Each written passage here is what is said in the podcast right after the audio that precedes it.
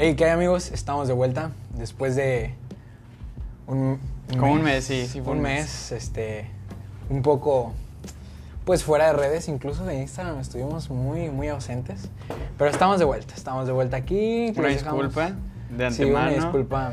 No, Eh, no de antemano porque ya pasó. Bueno, De después, de, mano. de- Este, Ajá, pero bueno, pues ya sí. estamos de vuelta, ya estamos aquí, ya estamos con todas las ganas. Les dejamos un último episodio bueno, no estuvo tan mal. Entonces, todos son buenos, la neta, ¿qué les puedo decir? Entonces, bueno, ya estamos aquí. El día de hoy, el tema, compi. Pues amigo, en este mes han pasado muchas cosas, la verdad, en mi vida. Eh, algunas buenas eh, y otras peores. No tan Eh, buenas. No, no, no, malas. O sea, la verdad, malas. Me, ha ido, me, ha- me ha ido medio feo. Y traigo un tema mucho en la cabeza que me ha hecho eco, eh, que lo vi desde hace ya tiempo, vi un video y como que me interesó y luego pues resulta que me pasó a mí y pues ahora me interesó más y quería rebotarlo. Yo me, me hice como un criterio que me gustaría compartírtelo y compartírselo a ellos. Eh, quiero hablar sobre el duelo, ¿sabes qué es? ¿Sí? Bueno, tuve una plática, para quienes no sepan, tuve una plática que una amiga me invitó a un grupo de...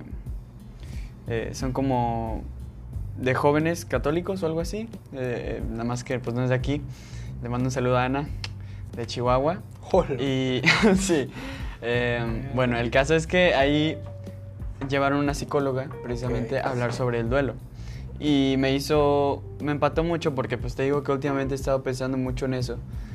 Y con el, pues ella nos explicó que el duelo es esta como este enfrentamiento que tenemos contra nosotros mismos o contra nuestra, yo lo interpreté así, contra nuestra razón, pero pues muchas veces los sentimientos son más fuertes o te dejas llevar más por los sentimientos que por la misma razón.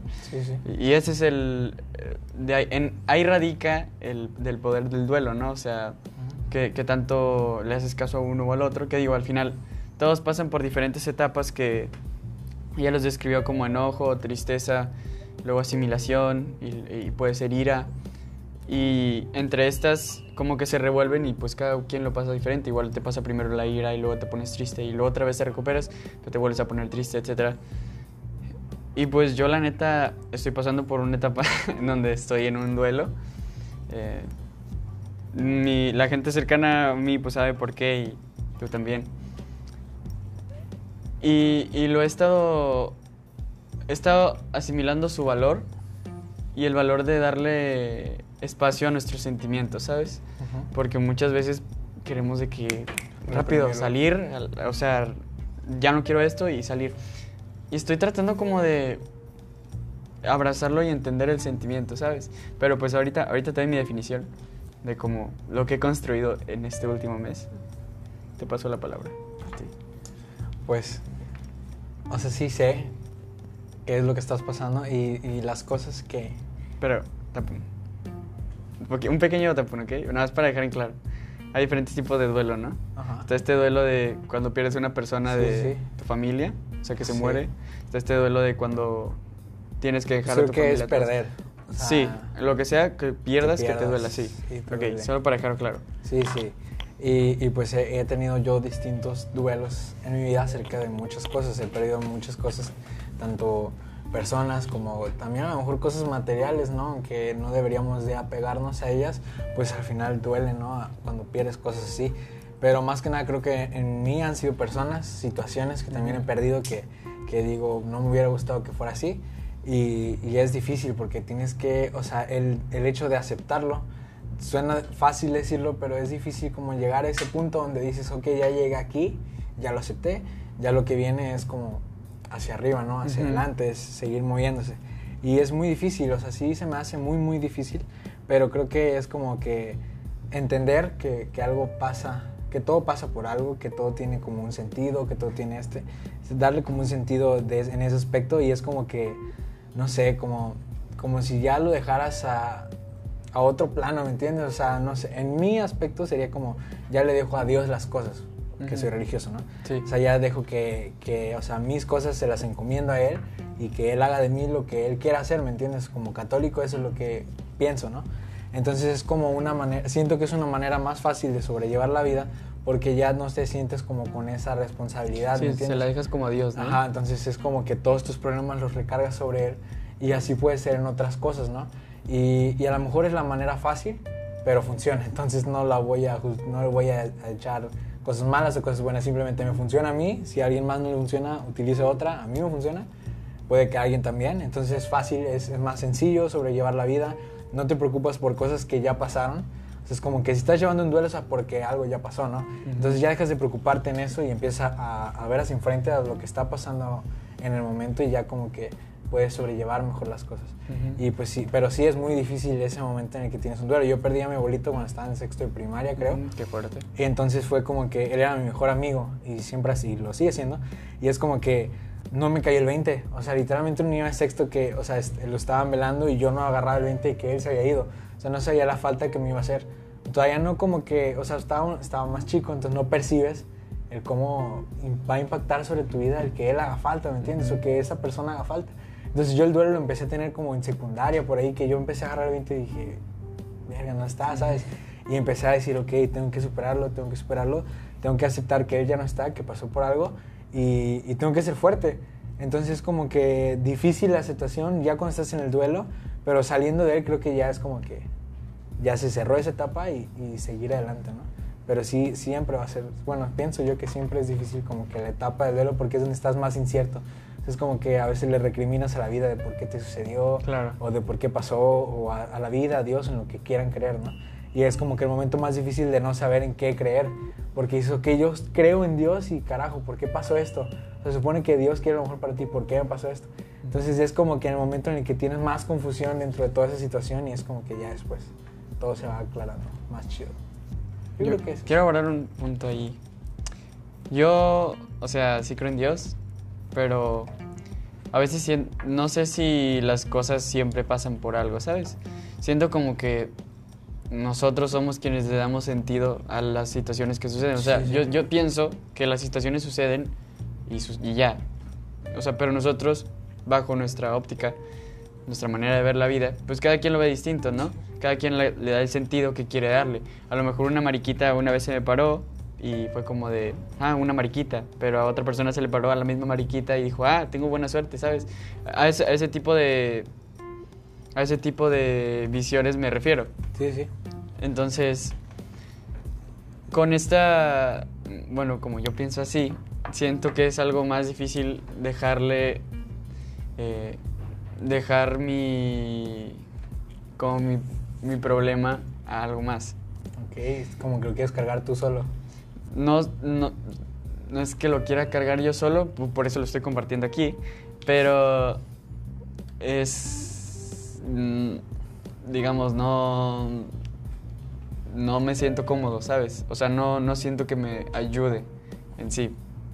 Y la manera en cómo afrontas el, el duelo, te digo, pues requiere mucho de de, de, asimilarlo, ¿sabes? Porque está este momento de la negación que pues dura el tiempo que tenga que durar, que depende sí, de cada sí. quien. Pero suele ser pues la etapa más difícil, ¿no? El, el, el lo, lo, que tú dijiste, cuando te cayó el 20 fue cuando más te sí, empezó a doler. Sufrí, y fue cuando más sufriste porque esa, esa cosa que ya no, esa, esa persona ya no está. Y justo te voy a decir lo que, un pensamiento que he armado, que quiero que también rebotemos porque pues siento que está incompleto. Entonces, para mí lo que más me duele eh, de... Quiero hablar sobre, específicamente sobre una ruptura amorosa, ¿ok? Ajá. Cuando tú cortas con alguien, Sí. cuando yo lo vi así, en realidad no es, o sea, cuando sientes que extrañas a la otra persona, no es que extrañes a esa persona en sí, sino que extrañas el deseo de lo que pudo haber sido y la persona que fue en ese momento contigo, ¿sabes? Porque en el momento de una ruptura estamos de acuerdo en que ambos cambian. Sí. Porque es un, un, golpe duro, más cambia el que pues no quería cortar. Y la otra persona también cambia porque los dos estaban acostumbrados a, a- al, al uno con el otro, ¿no? Sí. Entonces obviamente tiene que cambiar esa persona a fuerza, sus hábitos. Sí, sí, Como ya lo hemos hablado. igual como que a una novia o un novio que Ujú. a un amigo o una amiga, ¿sabes? Ujú, o sea, la manera de El pensar. trato cambia. ¿Y cuántas veces no te, ha no te ha pasado que saliendo de una relación te dices de que "Mm, no debía haber hecho esto y así? Y si hubiera seguido ahí, probablemente hubiera seguido haciéndolo. Sí. Ese tipo de cambios son los que me refiero. es- son como cambios de putazo, por así decirlo, muy rápidos. Entonces, como son bruscos, te obligan a ver la manera, te, te obligan a ver las cosas de otra forma, ¿sabes? Entonces, yo pienso que, que lo que extrañas, o sea, ¿por qué te duele tanto una ruptura? Pues creo que es porque... Es que es una muerte. Yo lo veo así. O sea, porque esa persona que era contigo ya no va a volver. Porque aunque regresen después, No va a ser lo mismo. no va a ser la misma. Entonces lo que te duele en sí es como cuando pierdes a un Que no va a familiar. pasar lo que... porque ya no va a regresar, aunque lo revivan. O sea, sí, sí, o sea, no puede ser la misma persona, es como... Exacto. Bueno, yo veía Flash antes, Ajá. ahorita ya está culero. yo nunca lo vi. Nada más No la primera Flash. temporada. Vean las primeras tres a lo mucho, cuatro exagerando. De ahí para adelante no vean Flash, está culero. Bueno, desde la 1, pero la 1 todavía se rescata. Este, bueno, el chiste es que este güey eh, hizo su desmadre, ¿no? De los distintos universos porque fue bien rápido y en lugar, o Sí, sea, sí, se supone que en la historia Flash se muere la mamá. Entonces este güey se hace súper rápido por la, la explosión y este güey se da cuenta que puede viajar en el tiempo por lo rápido que va. Entonces viaja en el tiempo y salva a su mamá. Entonces se crea otra línea de tiempo por haber salvado a su mamá y se hace un desmadre, ¿no? Entonces hace esto y hay un güey que es el Flash como viejito, ¿no? Ujú. o el anterior. Y este güey tira una taza, o sea, lo va y lo conoce y este güey tira una taza.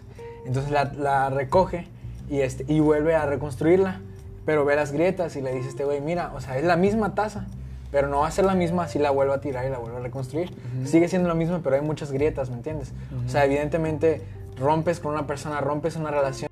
Bueno, eh, se rompe esa taza, hay grietas, hay este tipo de imperfecciones que no había antes, o sea, es como este vaso, va a haber una grieta aquí en medio, ahorita está limpio, ¿no? Va a haber una, una grieta en medio. Entonces este güey la tira y dice, ok, si yo la reconstruyo, o sea, va a ser la misma taza, pero va a haber un chingo de grietas.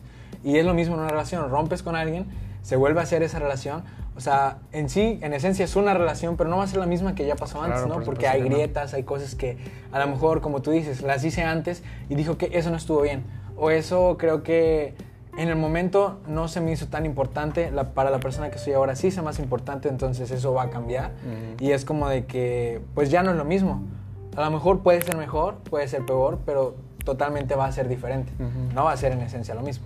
Y es como, pues dices, ok, es, es difícil esta como muerte, como dices, que pasó, pero mira, yo pienso desde, desde mi última ruptura amorosa, pienso que las, o sea, las personas vienen y van, ¿sabes? Yo antes era muy apegado a las personas, antes era como que chingado, o sea, no me hablaban y yo les seguía hablando como, hey, ¿cómo estás? ¿Qué pasó? Mm, ya. ¿Cómo sigues? O y aunque no me hablaran a mí, yo seguía diciendo como que, ¿qué onda? ¿Cómo estás? Oye, o sea, intentaba seguir como que aferrado a las personas. Y yo después em, aprendí, ¿no? A decir, ok, se fueron. Si quieren venir, chingón. Si no están, chingón, ¿sabes? La- están los que tienen que estar y se fueron los que se tuvieron que ir. Y si quieren regresar, qué bueno. Y si quieren seguir como que en mi vida después, qué bueno. Y si no, también. Porque en mi forma de ver la vida, por algo pasan las cosas. Sí, sí, sí. Entonces, por algo te fuiste, no te sentías cómodo conmigo, qué bueno, es, qué bueno que te sientes cómodo ahora. Y, y si lo nuestro se terminó y tú creciste después de eso, qué bueno. ¿Por qué? Porque al final de cuentas, si yo en verdad te amaba, yo lo que quiero es que tú crezcas como Claro. persona. Así sea, si yo amara a mi amigo, a mi amigo, o mi novia, a mi novio. Entonces, lo que sea, que sea una persona. Si tú te fuiste porque tú creciste, pero si tú te vas y vas peor, o sea, digo, "Mm, te hubieras quedado, güey. Te convenía". Pues sí, o sea, pues cada quien, ¿no? A Sí, cada sí, quien sí. le va como... le va como tiene que irle, pero, pero creo que o sea, la ruptura sí es como que difícil y no va a ser lo mismo después, pero es como de que se, se alejan estas personas, pero sigue como que el, no sé, la posibilidad de que en un futuro se junten de nuevo, ¿sabes? Y ya más maduros, más como correteados, más vividos, más con más cosas que dijeran, ok, yo no soy el mismo Jair de hace años, yo no soy el mismo Alan de hace años, ahora soy este Alan, este Jair, y son diferentes mis intereses. Y te juntas con esa otra persona totalmente. con la que estabas y dices, ok, antes seguíamos siendo los mismos y congeniábamos muy bien. Ahora somos totalmente diferentes y seguimos congeniando. Qué chingón, ¿me entiendes? Ujú. O volvimos a estar juntos. Entonces es como que dices, bueno, por algo pasan las cosas, por algo seguimos juntos, por algo nos tuvimos que separar. Porque a lo mejor si nosotros seguíamos juntos, a los cinco años nos, nos íbamos Ujú. o nos o rompíamos, ¿me entiendes? Sí, sí, sí. Entonces es como que pasan las cosas, duelen, pero nos, yo ya me he hecho más como la idea de que tienes que seguir. Es que me, me resultó muy interesante eh, darme cuenta de que era como esto, como una muerte, ¿no? Porque, te, te repito, esa persona ya no va a volver. Entonces eso me voló la cabeza porque yo entendí por qué todas las personas les duele tanto eso, ¿sabes? Porque yo decía, pues, o sea, ahí está la persona. Pero en realidad esa persona ya no existe más, o sea, sus hábitos cambiaron y cambió como tú dijiste, pues sí tienes que avanzar obviamente, ni modo que te quedes atorado ahí. Que mucha gente se queda atorada ahí y eso pues está mal, Es parte del duelo. pero es parte del duelo, correcto. Pero me refiero a que al final sí tienes que salir, ¿sabes? Porque si te quedas estancado también no es bueno para ti No, y puedes no. desperdiciar pues una vida. Pues es que es tiempo. es Ujú, puedes desperdiciar tu vida. valioso. Digo, pues cada quien lo pasa a tiempo diferente también, como lo habías dicho. Sí, claro. O sea, o sea, a diferente tiempo. O sea, un duelo puede durar una semana, puede durar un año, pero al final de cuentas es un duelo. Y si lo lograste pasar antes, chingón. Justo es lo que decía si también no- la, la psicóloga, ¿no? Que, que también quiero hablar de esto, eh, aprovechando que, que estamos hablando de, de estos sentimientos, el darse espacio para sentir, porque muchas veces queremos reprimirlo y más, más los hombres, eh, solemos eh, hacernos a la idea o no sé quién nos implantó o, o de dónde lo aprendimos muchas veces que para ser hombre pues tienes que no llorar o tienes que Sí, sí. aguantarte esto o aguantar el otro. Como reprimir los sentimientos. Claro, persona y- ruda y cosas. Y yo no pienso que sea lo correcto. O sea, y psicológicamente pues tampoco está bien, ¿no? O sea, es, es más poderoso el aceptar, güey. Es como cuando, cuando aceptas un error, no sé si te ha pasado, que aceptas, o sea, tú, tú mismo te repites tanto un error que tú tienes en tu persona o algo así. Te lo repites tanto que al final lo asimilas y digo, ya decides tú si quedártelo o no, ¿verdad? Pero lo repites tanto que si tú lo asimilas y alguien más viene y te lo dice, es como de, güey, no me duele. Al contrario de que si lo ocultas o lo tratas de quitar Sí, de sí. que no, yo no lo tengo, yo no, No tengo. aceptarlo, y sí. alguien más te lo dice, güey, te cala y te duele porque te está... Ajá. Entonces es como... Sí, es este- como, por ejemplo, dices algo y, y, no sé, este, dices, te equivocaste y tú dices, no, no me equivoqué, pero en tu mente, o sea, tú sabes Claro, que, te fondo. equivocaste. Entonces no estás tranquilo. No. Pero al momento que te dicen, oye, güey, la cagaste, sí, güey, la cagué, una disculpa. Sí. Entonces ya como que dices, ok, yo admití que la cagué, ya no siento sentimiento de culpa porque sí me equivoqué, pero lo admití y, y la gente, o sea, la gente sabe que la cagué. Y siento que es como de, pues entran como las situaciones de, no mames, la cagó ese güey y no lo admite. Y es como que la agarras hasta odio, ¿no? Así siendo por fuera, dices, no mames, la cagaste y no eres capaz de admitir que la cagaste. Y ya después dices como, ok, lo admitió, admitió que se equivocó, admitió que está mal. Bueno, ya de perdido lo sabe admitir, de perdido lo reconoce que está mal. Y pues ya sabemos que ya lo reconoció, entonces... Pero es que aparte si lo reconoces tienes un área para donde crecer, Sí, sí. ¿sabes? Porque pues si también te vas de que no, pues somos perfectos o, o no tengo errores, pues ahí cae el problema, que ya lo hemos hablado, pues siempre toda la mitad. Y... Ah, se me fue. Lo tenía bien fresco, güey, se me fue. era de... e- esta- Era del mismo tema de los sentimientos. Que... Ah, que también, o sea, asimilar aceptar tus sentimientos sin, o sea, sin que te dé pena, ¿sabes? No reprimir nada, porque muchas veces, ya lo hemos hablado, lo que tratas de negar al final te llama más. O sea, cuando te prohíben una cosa, te lo, lo Sí. deseas más porque no lo puedes tener. Y de hecho, o sea, tus metas y todo se basa en que ahorita no puedes tener eso, si, si te pones a pensar. Sí. O sea, lo quieres tener y por eso trabajas para ello, ¿sabes? Entonces, esas cosas, hasta los, los pensamientos malos o algo así, siento que también hasta se deben de como aceptar y analizarlo, ¿sabes? O sea, ¿por qué estoy pensando esto? Y muchas veces en esa introspección se le dice, te das cuenta, te conoces mucho más, o sea, conociendo las, tu- como tu lado malo, conoces mucho más de ti que, que de las cosas buenas. Pues es que es, por ejemplo, o sea, una persona se conoce cuando está en adversidad. Porque estás en el lado bueno, o sea, si estás en las cosas buenas, pues es la zona de confort, ¿no? Es como tú hablabas del ¿Sabes límite, ¿te acuerdas? Ajá, entonces es como que si estás en la adversidad realmente te conoces. Una persona realmente se conoce bajo presión.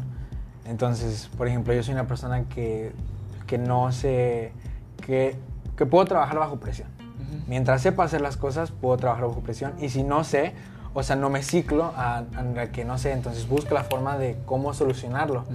Entonces, creo que ante la adversidad se ve si una persona actúa bien bajo presión o no actúa bien bajo presión, si se mantiene frío, si se mantiene, pues, no sé, no, no, no se deja ir, como que hay adversidad, ah, se hace la víctima, ¿sabes? Ujú. Ah, no, sí. al contrario, o sea, dices, ok, adversidad, bueno, ¿cómo la puedo superar para que se haga a un lado y ya pase esta adversidad? O sea, al mal paso darle prisa, o sea, ¿cómo darle tanta prisa al Sí, paso? sí, sí. Sino que, o sea, ser como, no sé, óptimos, no sé cómo decirlo. Pero el chiste es que así Buscar conoces a las personas. O sea, yo voy a conocerte a ti al momento en que estés pasando un mal rato y realmente voy a conocer quién es Jair, cómo se supera, cómo hace tal cosa. Porque todos conocemos a casi todos en el éxito, ¿no? O sea, pero realmente conoces a alguien cuando le está yendo mal. O sea, no sé cómo explicarlo, ¿no? no Pues viene es justo, el, o sea, es justo lo que hacen las redes sociales. O sea, siempre vemos como el lado bonito de lo que está pasando esa persona, pero nunca nadie va a subir como Sí, claro. lo culero que le pasa. que vamos a, o sea, conocemos a las personas en su lado malo, en su lado como que en un mal día, creo que es donde más conoces a una persona. Porque está como que ya le vale madre todo lo que pase y lo va a hacer como él es. O sea, ya no está pensando lo que dice. Que de hecho algo, Entonces, algo que me puso a pensar, no sé si natural. viste Falcon y el Soldado del Invierno, Sí. algo que me puso a pensar mucho es esta frase Ah, que es tenía eso. De, del poder, de que el poder te hace más tú, güey. Ajá. Me voló la cabeza porque Sí, tiene razón. Nunca lo había pensado así y, y yo no entendía, ¿te acuerdas? O sea, cuando era más pequeño, pero no entendía por qué le habían dado el suero al Capitán América si estaba bien flaquito. Yo dije, ¿por qué no se le da un güey mamado y va a estar más mamado y va a ser mejor, no? Porque lo hace más. Pero era por su corazón y ya entendí que, que se trata de esto y es cierto, o sea, mientras más poder tengas, más te ves, ajá, más Porque tú más eres. libre eres de ser. Exacto, Entonces, porque como que no hay nada que, te, nada no que se interponga. se interponga, entonces vas a ser tú completamente. O sea, porque va a decir a quién chingados le va a importar. O sea, soy yo y no me puede hacer nada. Entonces yo puedo ser yo libremente. ¿Entiendes? Entonces yo puedo andar como realmente soy porque nadie me va a poder detener ni nadie va a querer detenerme. Entonces es como que eres más libre de ser. Por ejemplo, las personas ricas, pues es como que las conoces realmente porque tienen el poder del mundo, ¿no? Ujú. y, y es como que las conoces, cómo son realmente, el poder que tienen. Es como, o sea, el eh, para mí de los top que son más chidos que tienen mucha lana es Guillermo del Toro, güey. Ujú. Es un crack, ese Claro. apoya siempre al pueblo mexicano. mexicanos, ujú. y, y es porque, yo creo que realmente que no es porque le digan, oye, güey, tienes que apoyarlos porque necesitas tener una buena imagen. Yo realmente creo que a lo mejor sí hay algo de eso, pero es porque él tiene un gran corazón, porque él cree en los mexicanos, porque él cree que, que se necesita apoyo para todas esas personas que no lo pueden hacer por sí mismas. Ujú. Y yo creo que ese tipo de personas son como que las que valen la pena. Y por ejemplo, esto que pasó en, Falcon en el Soldado del Invierno también me dejó así como que pensando. O sea, el vato tenía poder y mató a una persona, ¿me entiendes? Y es como dentro de el- este universo es como que el Capitán América matando a alguien nunca se Pues claro, ¿no? Bueno, a un inocente porque mataba Claro. a gente mala. ¿no? Sí, sí, sí. Pero es Sí, como- Lo dejaba como, como- todos parapléjicos. Pero ese es el punto, ¿no? Como el poder y cómo todo esto te puede volar la cabeza y puede ser alguien. Y dices, es que ese no es, no es él. Cuando, por ejemplo, alguien agarra dinero y se vuelve mamoncísimo, es que él no es eso. Y yo, claro que sí, nada más Sí, que no tenía más- dinero y no puede ser así. correcto, ajá, Entonces, como que déjate de pendejadas. O sea, él toda su vida fue así, nada más que no tiene dinero y no puede ser así. Correcto. Pero él así era. Tal- tal Entonces, cual. Eso, eso, ahí acabo. Eso Pues es ya. Era todo lo que quería hablar. interesante. ¿Algo que opinar, cámara? Voy. Pues qué bueno. Grandes frases. Bueno, creo que ese es el final. Pues sí. Un gran final del primer episodio. Después de. Podemos decir que es la segunda temporada. Sí, de hecho, de hecho, eh, yo creo que vamos a estarlo que- haciendo por temporadas porque así llegamos más frescos por, de ideas. Eh, lamentamos, eh, esto no era un plan, la verdad, este, ahorita, hasta ahorita se, se me está ocurriendo, pero, pero muchas gracias por creo seguir que aquí. es sano. Creo que el, el darse pausas es sano porque llegamos más frescos, ya no forzamos las ideas, simplemente vienen. Y así, aunque fue una corta primera temporada, esperamos que sea larga la segunda. No hay pedo, no hay pedo. Sí, se sintieron como años. Pero gente, gracias por estar aquí. Estamos de vuelta. Esperamos tener su apoyo de vuelta. Sigan siguiéndonos en nuestras redes sociales, la red 58 TV, Crónicas Filosofales, la red, estamos aquí otra vez de vuelta en los estudios. Ya saben, si quieren venir, son totalmente bienvenidos. Pueden rentar este espacio y, Claro. y ser parte de la familia de la red. Así que nos vemos, gente. Tapun.